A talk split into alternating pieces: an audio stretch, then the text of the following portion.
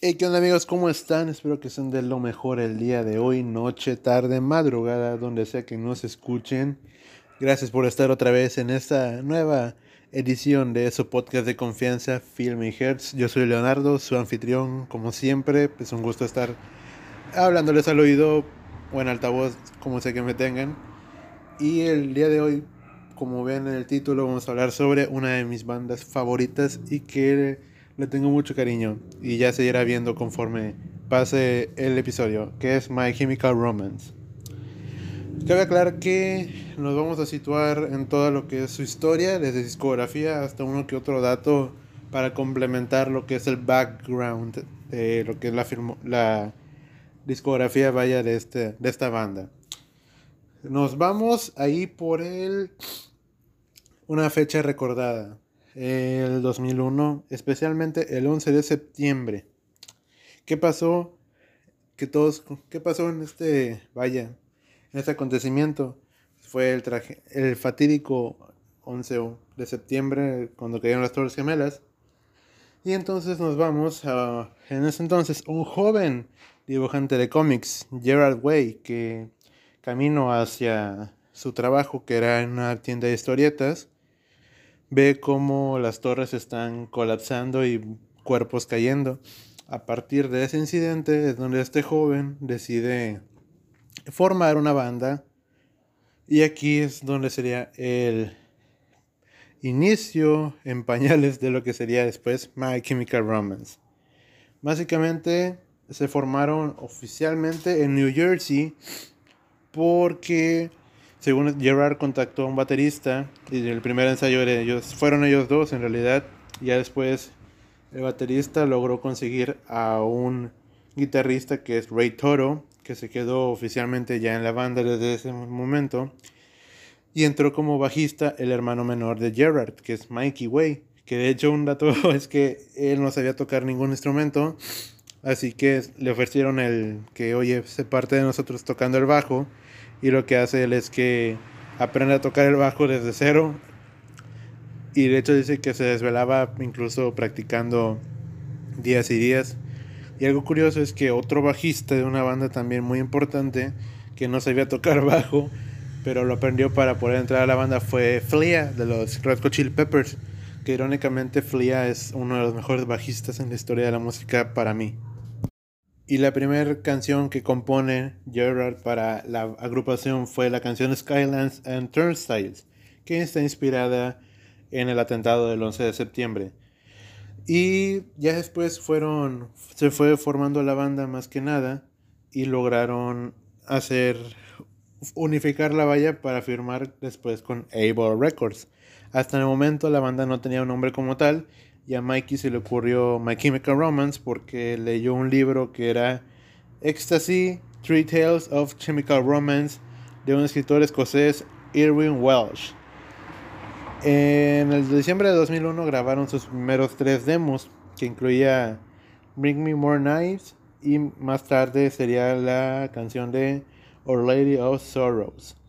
En 2002 es donde firman con AWOL Records para grabar el primer disco, que sería el título más largo que han tenido para esta fecha es I broke you my bullets, you broke me your love, que sería te di mis balas, tú dame tu amor. y que popularmente para los fans es el acortaron el nombre de solo Bullets. Y entonces la banda comenzó a grabar con una con un vocalista que era de la banda Thursday, que era Pincy Prip, si mal no recuerdo, y entonces fue ahí cuando se une Frank Hierro, que era vocalista y guitarrista de una banda llamada Pincy Prep, que se interesó en la banda y se integró, a ella después de que eh, después de que se dieran cuenta que necesitaban un segundo guitarrista. Y la primera opción más al alcance que tenían era Frank Hierro que era un drogadicto básicamente que se la pasaba súper drogado en los sofás pero pues tenía lo que ellos necesitaban. Y aparte creo que era una banda que él admiraba porque ambos eran muy underground en ese momento. Y entonces el disco fue tomando forma Y ahí lo único que logró grabar Frank fue nada más unos ciertos temas, como fue Early Sunsets Over Motorline y Honey, This Mirror Isn't Enough for the Two of Us. El disco en sí fue editado en el 2002, en julio más o menos. Y algo curioso de este disco es que, según palabras de Gerard, es como una manera de tratar los problemas de depresión con los que había lidiado gran parte de su vida y que lo habían orillado al alcoholismo y a la drogadicción, pues según palabras de él, estaba lidiando con problemas de cocaína también. Y de hecho a contemplar lo que es el mismo suicidio. Y estos problemas se pueden reflejar claramente en Demolition Lovers, Drawing Lessons, Or Lady of Sorrows, Vampires Will Never Hurt You y la de Honey, This Mirror Isn't Big Enough for the Two of Us. Algo a destacar de este disco es la portada, más que nada porque está inspirada fuertemente en varios sucesos y aparte que eh, si buscan la portada hay un hay una, en la imagen de un tipo que está colgado de pies colgando pues, la cabeza, vaya, pero simboliza lo que es la imagen de Houdini, que es un famoso escapista de los mm, principios de 1900, final, eh, inicios, y mm, contando en retrospectiva lo que quiere el álbum explicar y la imagen de Houdini escapando, es que es como un escape básicamente para todo lo que conlleva ese disco en las emociones que se fueron retratando más que nada.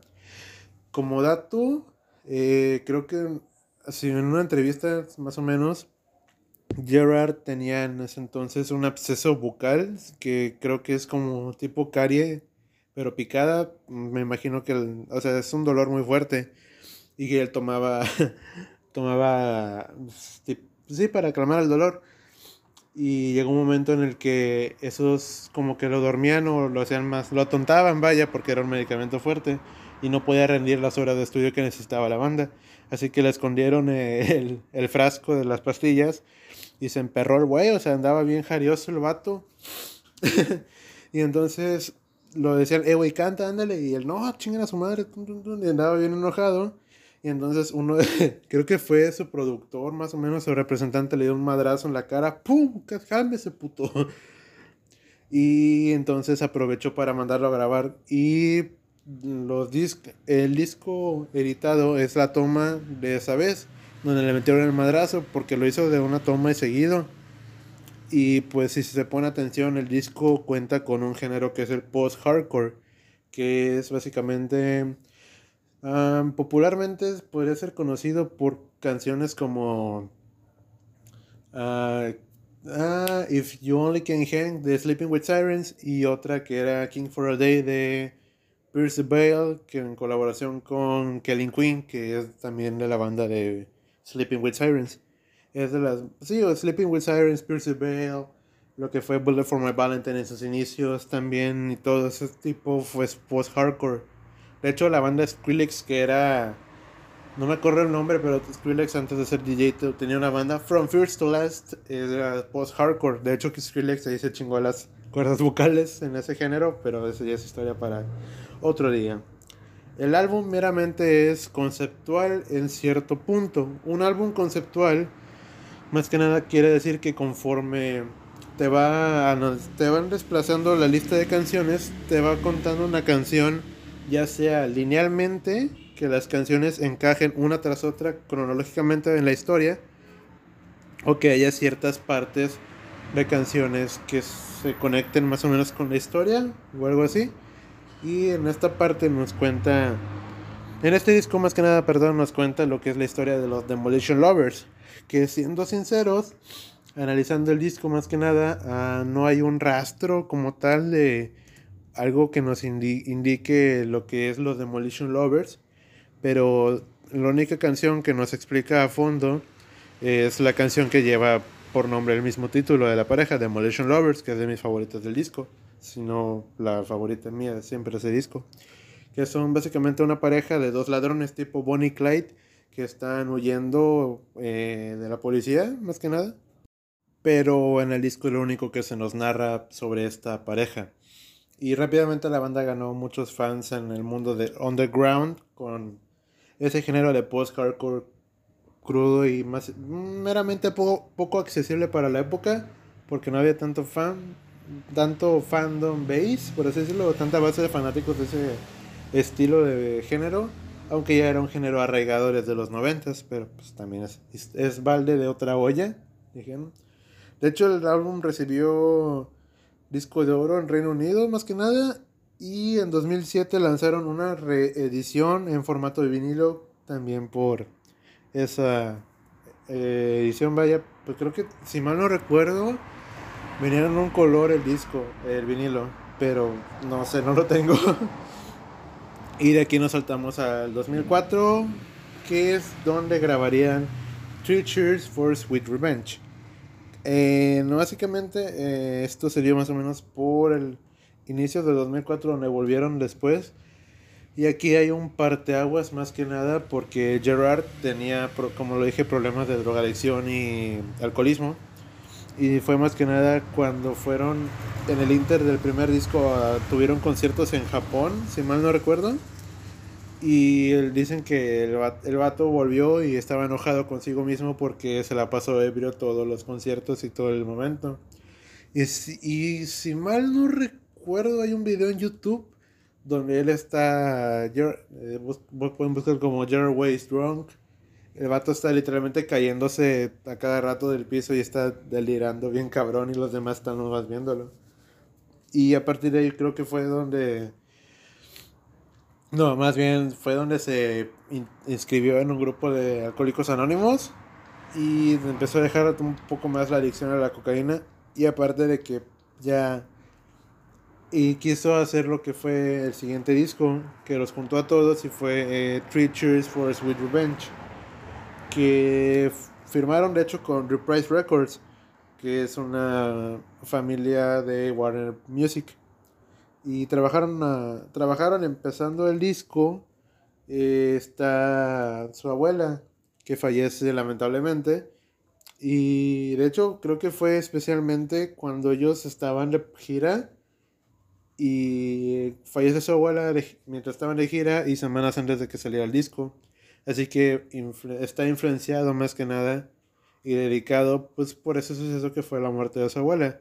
Que de hecho hay un que se llamaba Elena que le enseñó a Gerard a cantar, a escribir, a sí, a componer, a actuar, etcétera, hace todo lo que él sabía, su abuela se lo había enseñado y pues obviamente es una marca personal que él le imprimió en lo que fue el sencillo de Elena, que es eh, su canción más famosa, seguida de Welcome to Black Parade, que es de mis canciones favoritas de ellos y fue de las primeras que escuché.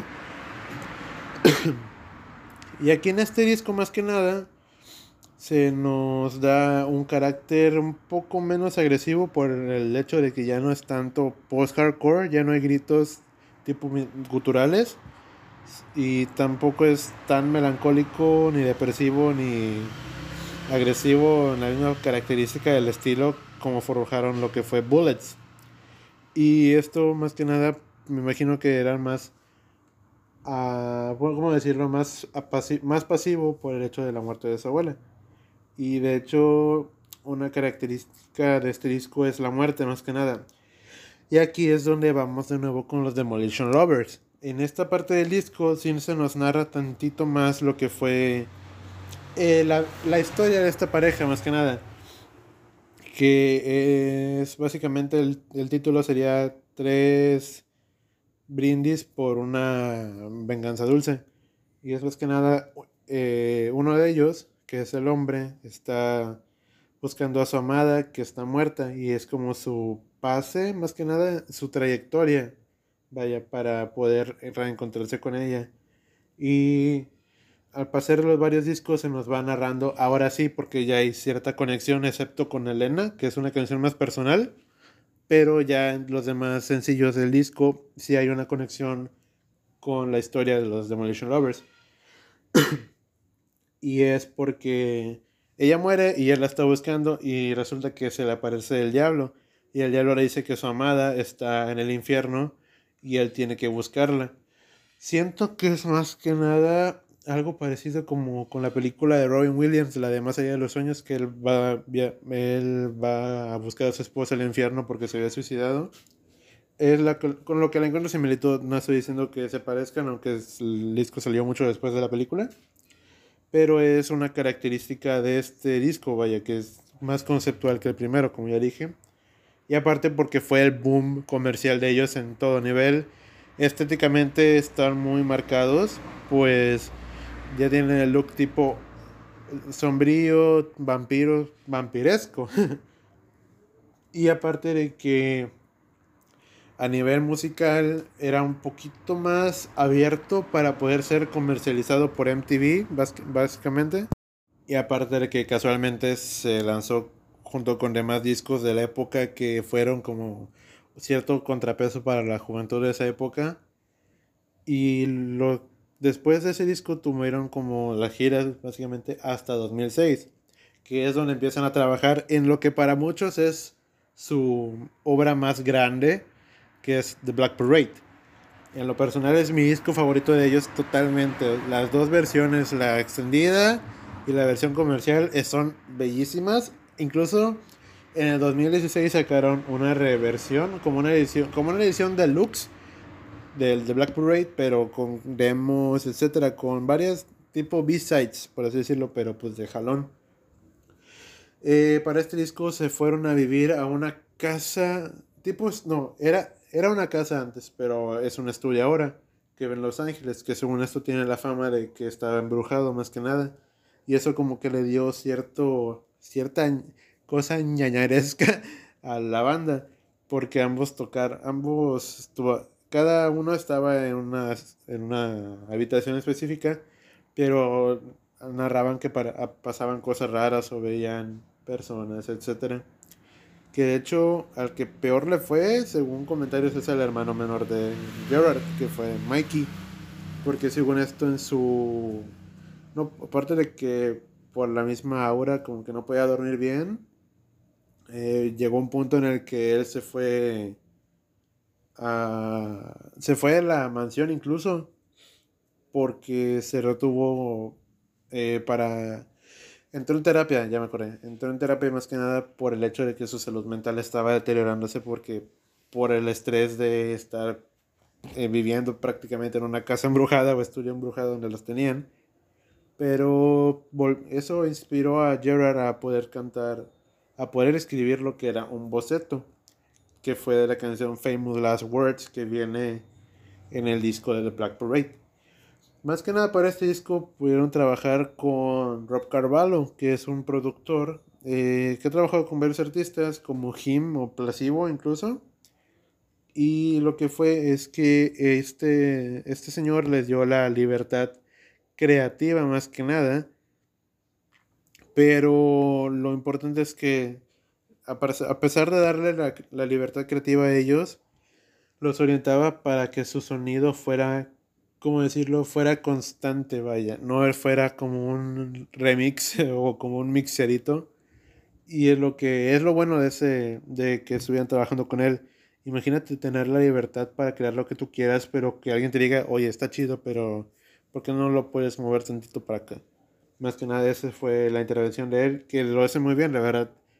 Que según él, le gusta centrarse más en la calidad que lo comercial, pero pues para suerte el Black Parade fue un álbum enorme que, pues como lo dije, es considerado su mejor disco.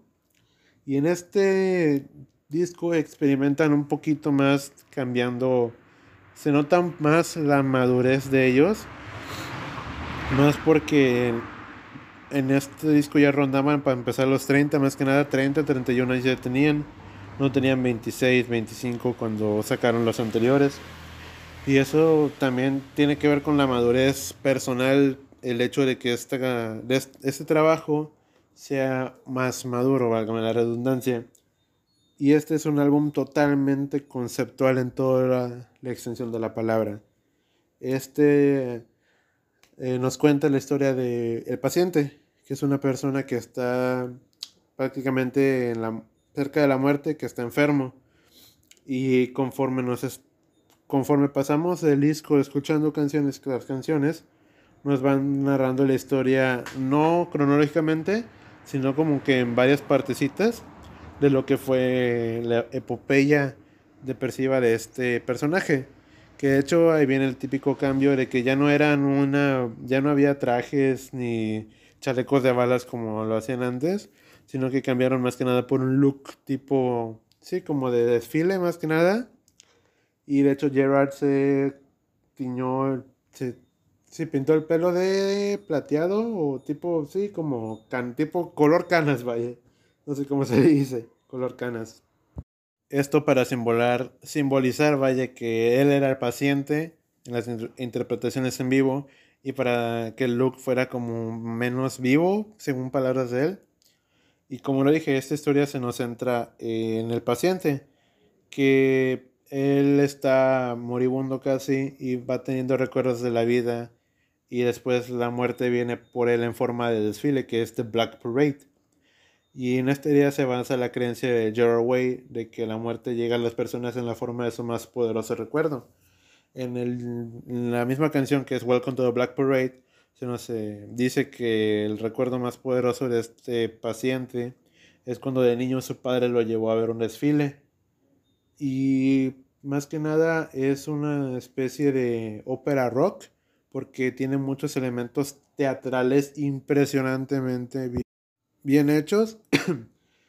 y aparte se nota más la influencia de bandas como Queen y también cierta parte de la música de los noventas, por así decirlo, pero sin caer en lo popular y dándole un toque de lo que ellos querían, sin dejar de lado también el lado pop punk que los, los calificaría. Y después de de esto hicieron tours y tuvieron una presentación especial en México el 7 de octubre del 2007, que fue la última actuación de este disco, por así decirlo, que se llama Saint Venganza, el disco, si mal no recuerdo, que al último terminan con The Black Parade is Dead. De esa etapa, vaya, como banda, que siendo sinceros, este es un disco para analizar en muchos aspectos que pueden ver muchos videos en YouTube. De hecho, si quieren, búsquenlos les interesa.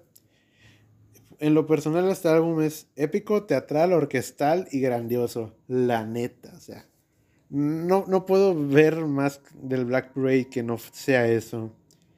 Eh, en esta época es cuando los comienzan a tiñar más de.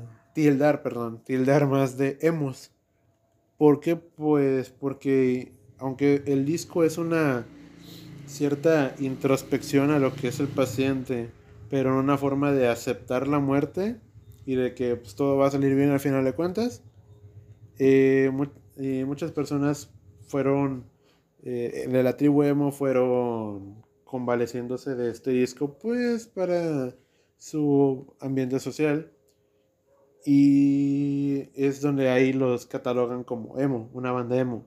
Y My Chemical Romance no es emo, nunca ha sido emo. Muchos dicen, ah, es que se maquillaban, ah, es que el delineador es una, es, no tiene nada que ver. David Bowie se pintaba y no era emo, se tenía el pelo. Freddie Mercury ah, usaba peluca y no era, no era un abierto homosexual, vaya. O sea, aunque sí era verdad, pero no, entienden el punto. Eso es lo que lo perjudicó, los prejuicios, vaya, que tuvo la sociedad contra esta banda.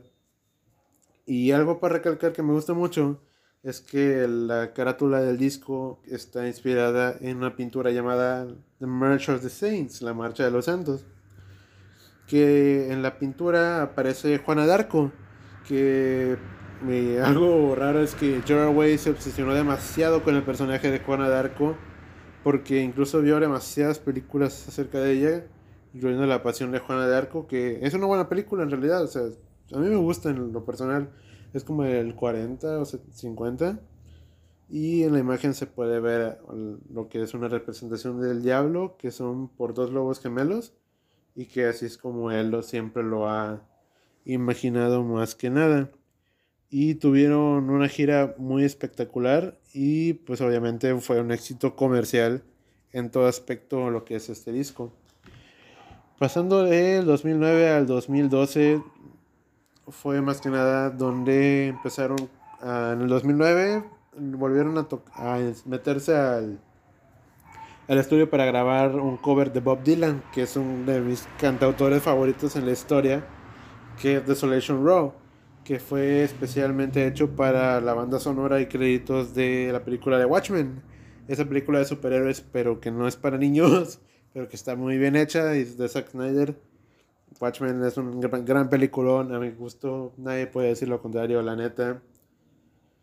Eh, lo que fue más que nada, esta época fue donde ahí sí me imagino que personalmente es algo bien cabrón porque imagínate que tengas la presión de tu, de tu disco anterior, tu trabajo anterior que fue un éxito. Ahora, ¿cómo lo haces? Es de que sigues la carroza o te reinventas. Y My Chemical Romance eligió reinventarse con el disco que fue Danger Days, The True Lives of the Fabulous Killjoys. Eh, este disco, ¿cómo decirlo? Ah, mm, conceptual no lo es todo, aunque sí tiene una historia detrás. este disco viene acompañado de una historia que es básicamente como un futuro apocalíptico más que nada que está basado no que está centrado en el desierto de Los Ángeles de Las Vegas, vaya. Y más que nada es mm, como un tipo de rebelión de que una farmacéutica está controlando a todas las personas para que se tomen la una pastilla y no tengan emociones y existen los Killjoys que son la banda que son como rebeldes y algo para destacar es que este disco es mucho más colorido en este, sentido sonoro y visual, porque hasta pues, ya no, ya no eran una marcha fúnebre, ya no eran un funeral como tal, eran una, una rebelión más que nada, con colores y con explosiones tipo película de acción. Y esto también viene siendo un, una, un, una, en mi opinión, un buen, un buen tino artístico y musical, porque supieron reinventarse y no seguir con la fórmula que les había hecho bien, que eso es algo de admirar y que pocas personas lo hacen. Ahora, eh, más que nada, eh, lo que se viene después de este disco, sí, fueron muchas críticas, porque todos decían, oye, pero qué pedo, nos traes esto que es colorido, pero antes eras así, qué pedo, qué, qué te pasó, mano. y ahí donde la banda sí comenzó a tener muchas cosas que lo declararon que era algo amargo, sí. Y así pasó la el este proceso de grabación que según ellos fue algo frustrante en cierto momento porque pues ya no sí se llegaron a darle a topes con la pared artísticamente y creativamente y es entendible porque debió ser un martirio demasiado grabar ese disco. Pero el disco es bueno en realidad y le fue bien y tuvo buenas críticas, porque My Chemical Romance, sea lo que sea, siempre han sido unos buenos artistas musicalmente. Ahora, eh, este disco sale en el 2010 y aparte de que su baterista que era Bob Breyer, que se había unido para el segundo disco que era Three Cheers, eh, se, fue de ellos y pues lo dejó, ahora en el A4 nada más. Eh, Ray Toro, Gerard, Mikey y Frank por allá del 2012, en febrero, estos vatos revelaron que estaban trabajando en un quinto estudio para lo que era el quinto disco, pero, válgame la redundancia.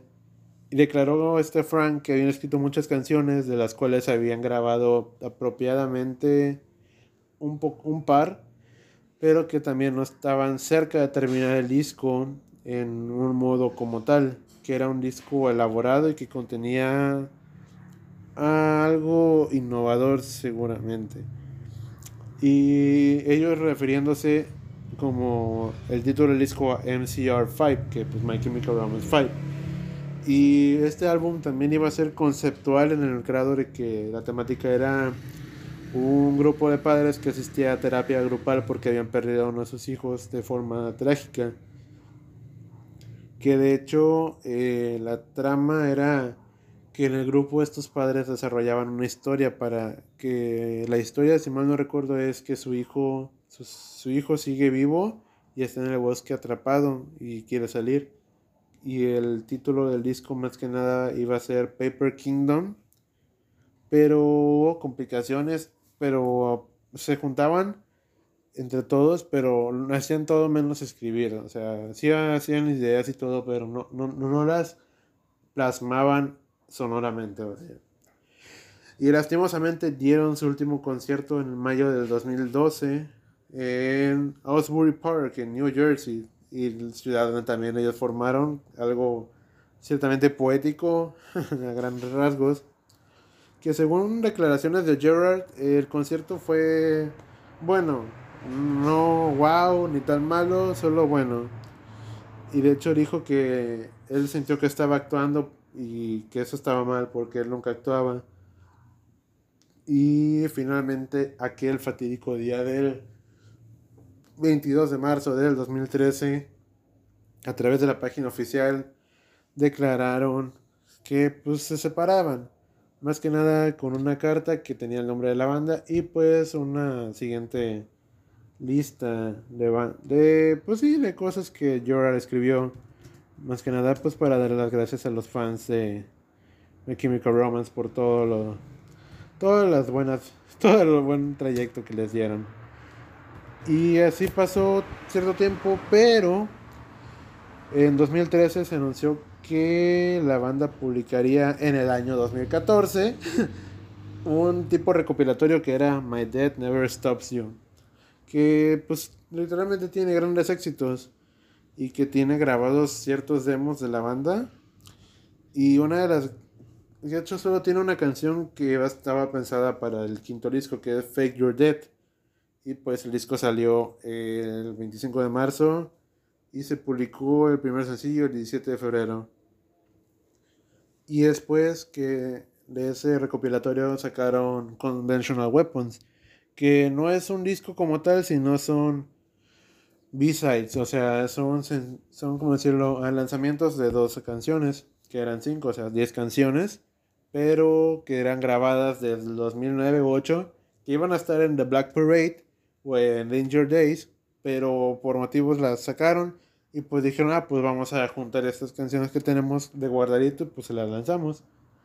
Que en realidad es un, un trabajo bueno, porque siguen manteniendo la esencia y aparte siguen con esa conjetura musical que los caracterizaba tanto de ya no ser, ya no volver a lo, al principio ni estar matándose porque va a ser el futuro. Es un punto medio y son buenas canciones, la verdad. Eh, lo que es The World is Ugly The Light Behind Your Eyes son de mis canciones favoritas. Y Kiss the Ring. Kiss the Ring es un rolón. Y así fue hasta el 2019. que a través del comunicado el 31 de octubre se anunció que iban a dar un concierto de reunión en Los Ángeles, California. El 20 de diciembre del mismo año. Y también lanzaron mercancía y de hecho durante inicios del 2020 estaban haciendo una gira que iban a pasar por Australia, Nueva Zelanda y Japón, pero pues desgraciadamente sabemos que todo se fue a la chingada con el puto COVID. y así.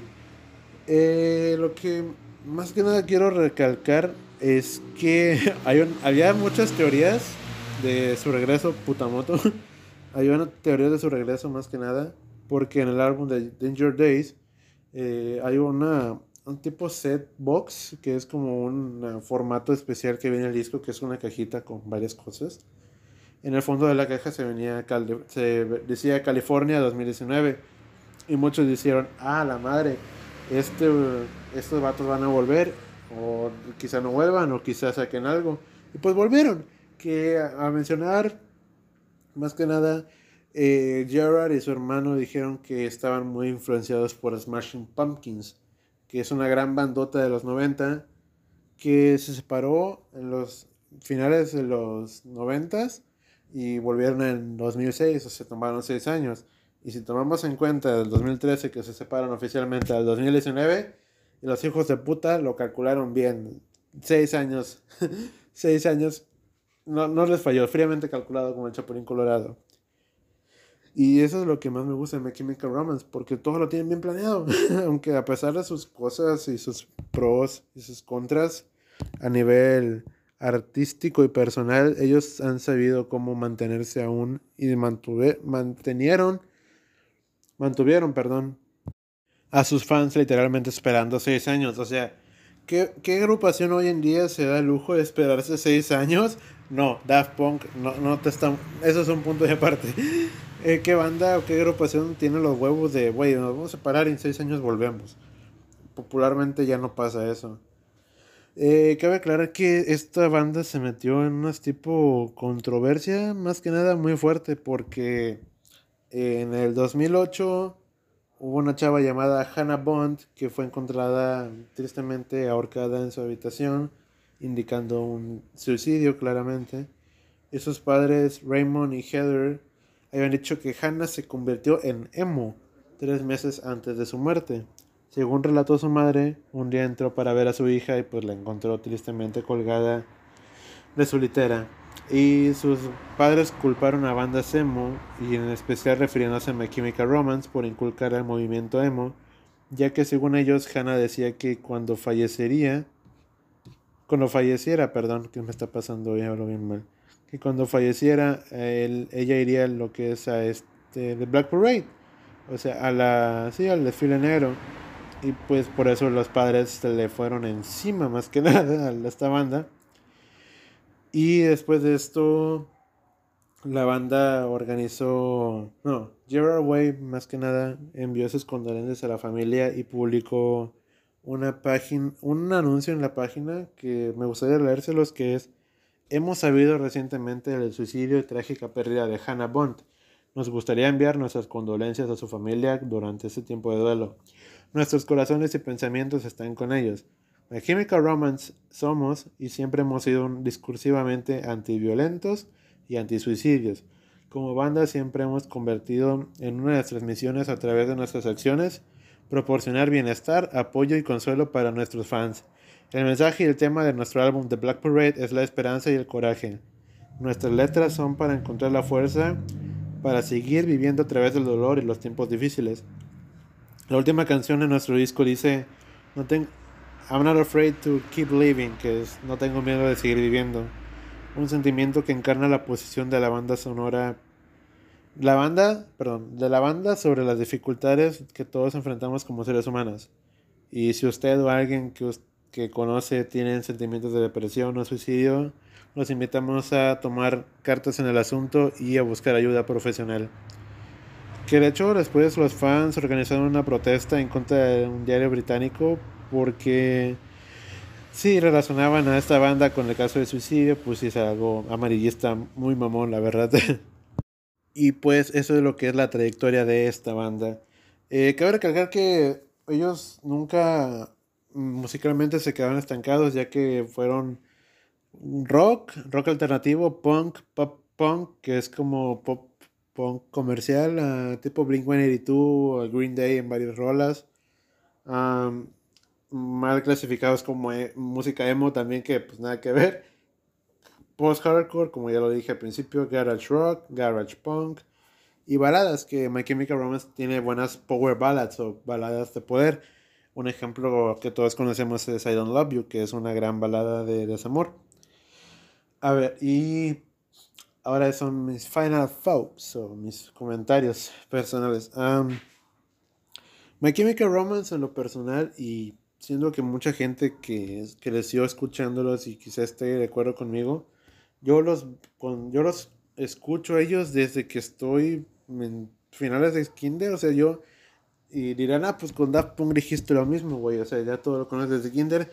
Y no están para saberlo, pero yo de niño sí miraba caricaturas, pero teníamos tele por cable. Y uno a veces me gustaba, me aburría de las caricaturas o había muchos anuncios y le cambiaba. Y me acuerdo que me topé con MTV, que en ese momento sí pasaba música. Estoy hablando del 2006, tenía cuatro años. Yo, 2006, 2007, tenía cuatro o cinco años. Y me acuerdo que yo vi, yo vi esos güeyes De hecho, en la, la canción era Elena. Eh, yo me vi a este bat, vi el video que es Your Way cantando en un funeral y luego se levanta la muerta y comienza a bailar y dije, ¿qué pedo? ¿Qué es esto? ¿Qué, qué, qué está pasando, doctor García? Y a partir de ahí fue donde anoté el nombre de la banda y cuando tuve acceso a internet, que fue años después, pues pude buscarla ahora sí en internet y encontré todo su discografía y me, me enamoré, vaya. Y de hecho me tocó ver el lanzamiento de Danger Days en el 2010 por medio de MTV News, que pues, también chido en realidad. Y muchos dicen que My Chemical Romance solo es famoso o recordado por ser emo, que tu tío, el emo del jovencito de los 2000 los quería. Y mm, yo siento que en realidad, bueno, no siento, es la verdad. My Chemical Romance nunca fue una banda que querían ser emos. Solo una banda que tenía que quería expresar cosas que sentían. Y aparte, porque contaban eh, liderando, se encontraban liderados por Gerard Way, que es uno de los mejores artistas de nuestra época. No tiene una gran voz, no tiene la mejor presencia en el escenario, tiene una mente creativa impresionante. Ese hombre, ese hombre escribe historietas, escribe cómics, le encanta la pintura, le encanta la literatura. ese güey es, un, es una joyita eh, cerebral creativamente hablando. Y cuando tienes a alguien tan creativo con muchas cosas que decir, es o libros o música o películas. Eh, algo tiene que haber una, una válvula de creatividad que deje salir toda la diarrea creativa, unas diarrea creativa que puede pasar. Y aparte, siento que como lo fue Nirvana para su época, que fue la generación X, eh, My Chemical Romance lo es, más que nada, para la generación de los 2000. Porque imagínate ser adolescente o iniciar tu adolescencia con el 2001, el 11 de septiembre, que, güey, o sea, a la madre pasó un atentado terrorista que sacudió todo el país. ¿Qué, qué, qué pedo que voy a hacer con mi vida? que no tengo asegurado el presente ni el futuro y tengo miedo de lo que pasó, o sea, el pasado. Y entonces encontrarte con música de vatos que tocan temas de la muerte, de la desesperación, la tristeza, la ansiedad, la depresión, incluso suicidio, pero de un tema muy leve, incluso, pero sin rayar en lo obsceno. Es como de que, oye, pues, qué chido, quiero escuchar más. Es lo que a veces pasa que es lo, es lo con lo que yo entiendo mucho los fandoms.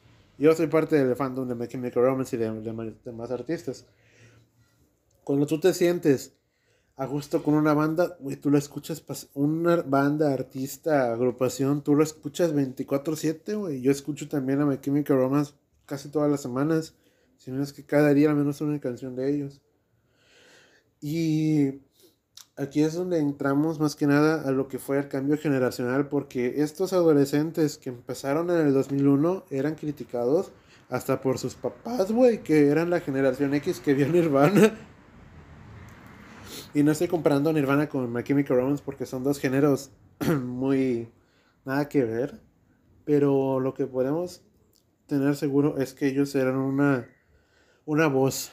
Ya, ya creo que lo repetí varias veces, pero es una voz para esa generación de personas perdidas y que si nos a nosotros que estamos escuchando esto nos hubiera tocado vivir todo el contexto que acabo de decir, nuestra banda recordaremos a My Chemical Romance con chingos de cariño. También en México, porque una parte, hay una en Facebook, hay un, no, en YouTube, creo que en Facebook también tiene que estar, un video de, unas de Azteca Noticias de por el 2007 u 8 que era Punks versus Emos, que los Emos, los, los, los Punks, esos güeyes que traen el chaleco de mezclilla con la cresta, les madreaban a los Emos. Y entonces My Chemical Romance se entera de que, oye, güey, en México donde fuiste a dar un concierto están madreándose los chavitos que les gusta tu música, que les dicen emos. Y ellos publicaron un mensaje en su página oficial de que no estaban, no estaban de acuerdo con la violencia y que cada quien tiene su expresión personal para el arte y que repudiaban cualquier tipo de violencia en contra de cualquier así de grupo social por así decirlo y también es algo que está chido porque ellos se preocupaban por sus fans. Ahorita muchos artistas dicen estar cerca de sus fans, pero de un modo en el que My Chemical Romance no lo estuvo.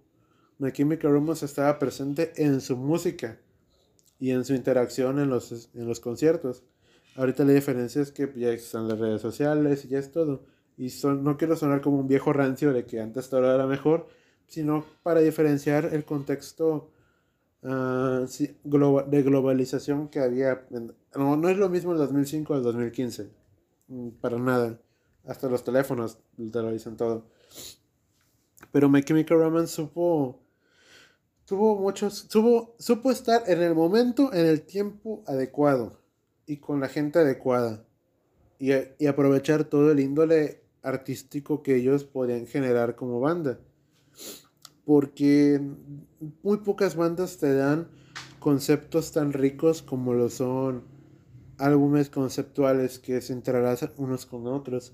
The Black Parade es mi disco favorito de ellos y cuenta una historia hermosa de una persona que está persona una persona que está uh, que está viendo a través de su vida qué, qué, qué, qué fue lo que hizo o sea que que todo lo que hizo no, no, no, no estuvo bien o sea reflexionar y aprender de sus errores para aferrarse a luchar otra vez por estar vivo aunque el, disco termina con un final abierto que no te dice si sobrevivió o si murió porque eh, el paciente tenía cáncer, si no sobrevivió o murió, no te lo dice.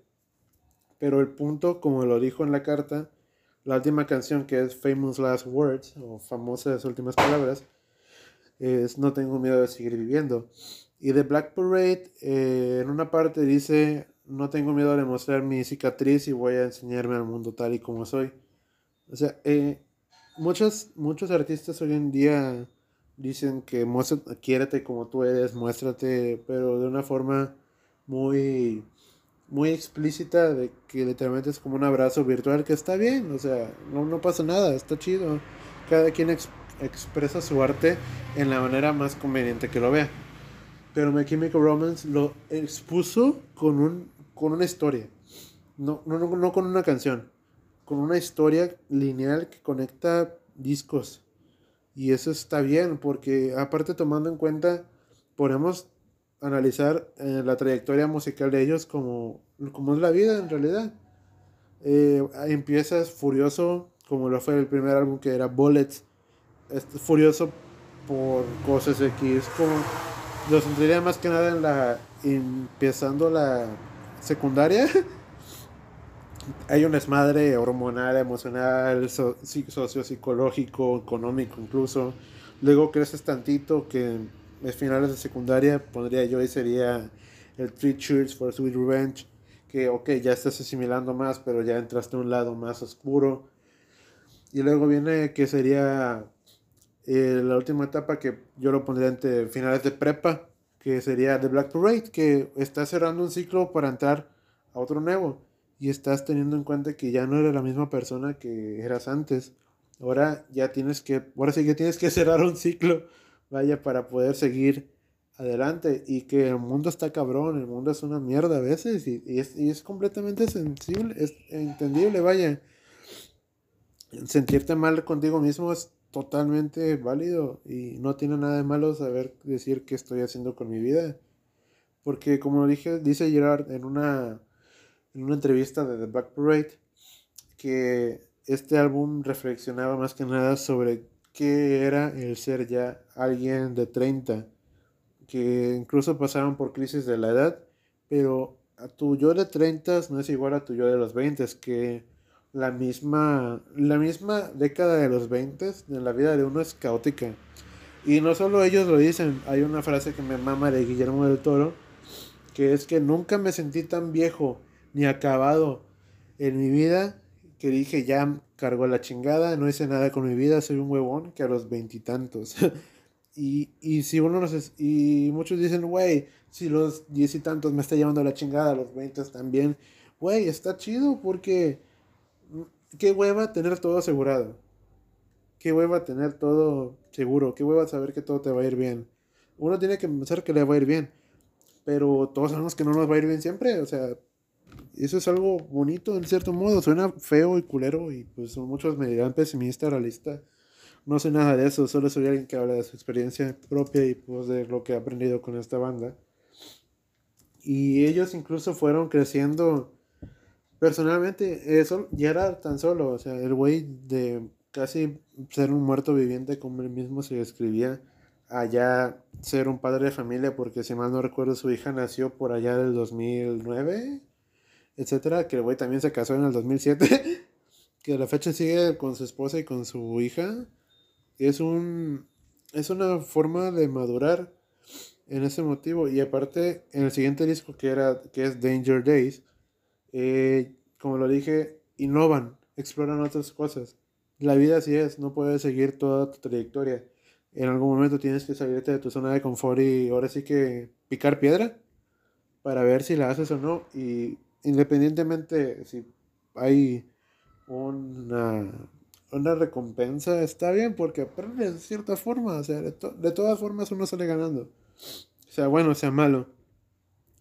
Y es lo que en lo personal My Chemical Romance a mí me ha dejado de persistir persiste todo lo que tú quieras. O sea, el mundo es feo, el mundo está horrible, pero tú no. Tú persiste y no intentes de encajar con algo que no eres. Sé tú, sé, raro, sé, sé tú, simplemente sé tú. Y así el mundo va a doler mucho menos. Y es lo que también, es un mensaje no va nada con lo emo. Solo está mal, mal etiquetado por generaciones, prejuicios, como pasó con la el incidente de esta niña, de esta chava. Pero esta banda era todo lo contrario de lo que es la cultura emo. No, no son, no eran pesimistas, hablaban de temas tristes, pues porque pues, estaba, pues, hay que sacar las cosas, hay que hablarlas, expresarlas de la forma de que uno lo crea conveniente. Pero no por eso vas a dejar que toda tu vida esté contemplada en blanco y negro. Siempre busca el área gris. Y lo que hicieron con Danger Days. Y ahora que están volviendo es como el es como volver al futuro. En una parte del doc le dice a Marty que el futuro, que el pasado es un buen lugar para ir de viaje, pero no para quedarse a vivir. Y es, es así la vida como My Chemical Romance. ya sé que los estoy cromando demasiado, pero la neta se lo merecen. O sea, son buenos músicos y han hecho muchas cosas sin querer. Y no ganaron ningún Grammy, no ganaron premios impresionantes. Creo que el último que estuvo, que ganaron fue en el 2017 en un MTV por video musical del siglo, que era The Black Parade, que es un gran video, la neta. Muy bien hecho, o sea, muy significativo a nivel visual y artísticamente es un concepto muy bonito y musicalmente también es un, es un disco muy, muy chido.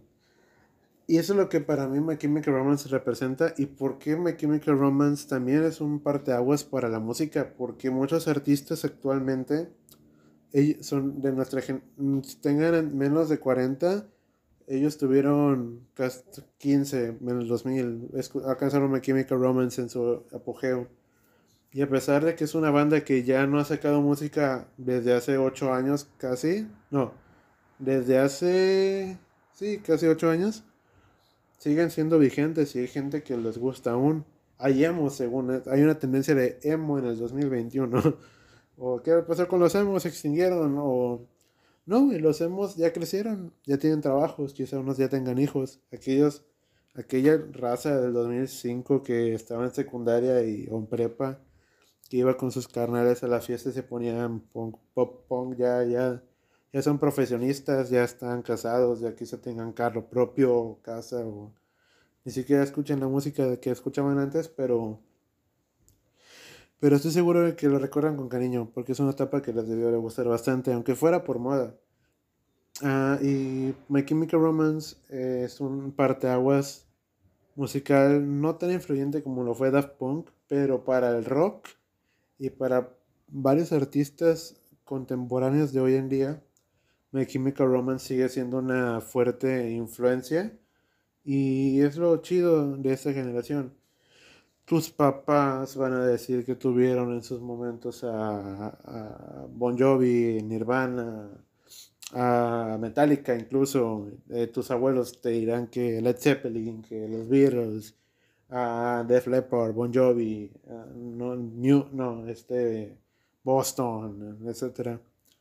Y estoy feliz de que mi generación pueda decir, oye, yo crecí de niño escuchando My Chemical Romance. Alguien que tenga 20 tenía 7 tenía 10 años cuando salió Danger Days.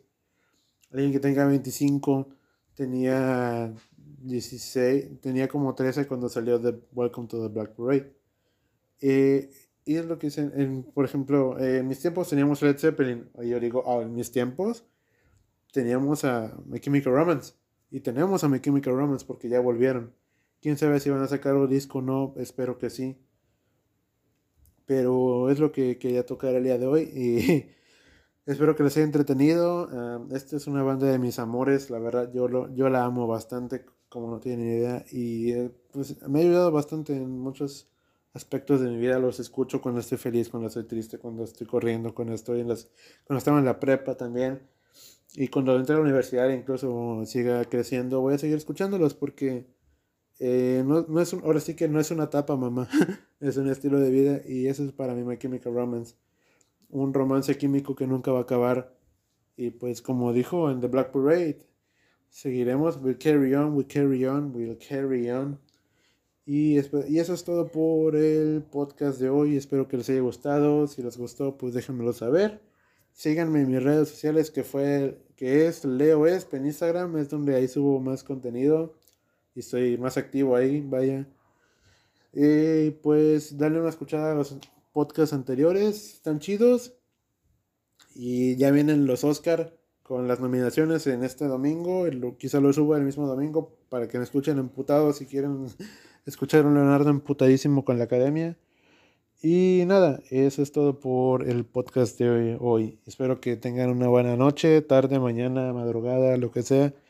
Y nada, tomen agua. Chao, bye.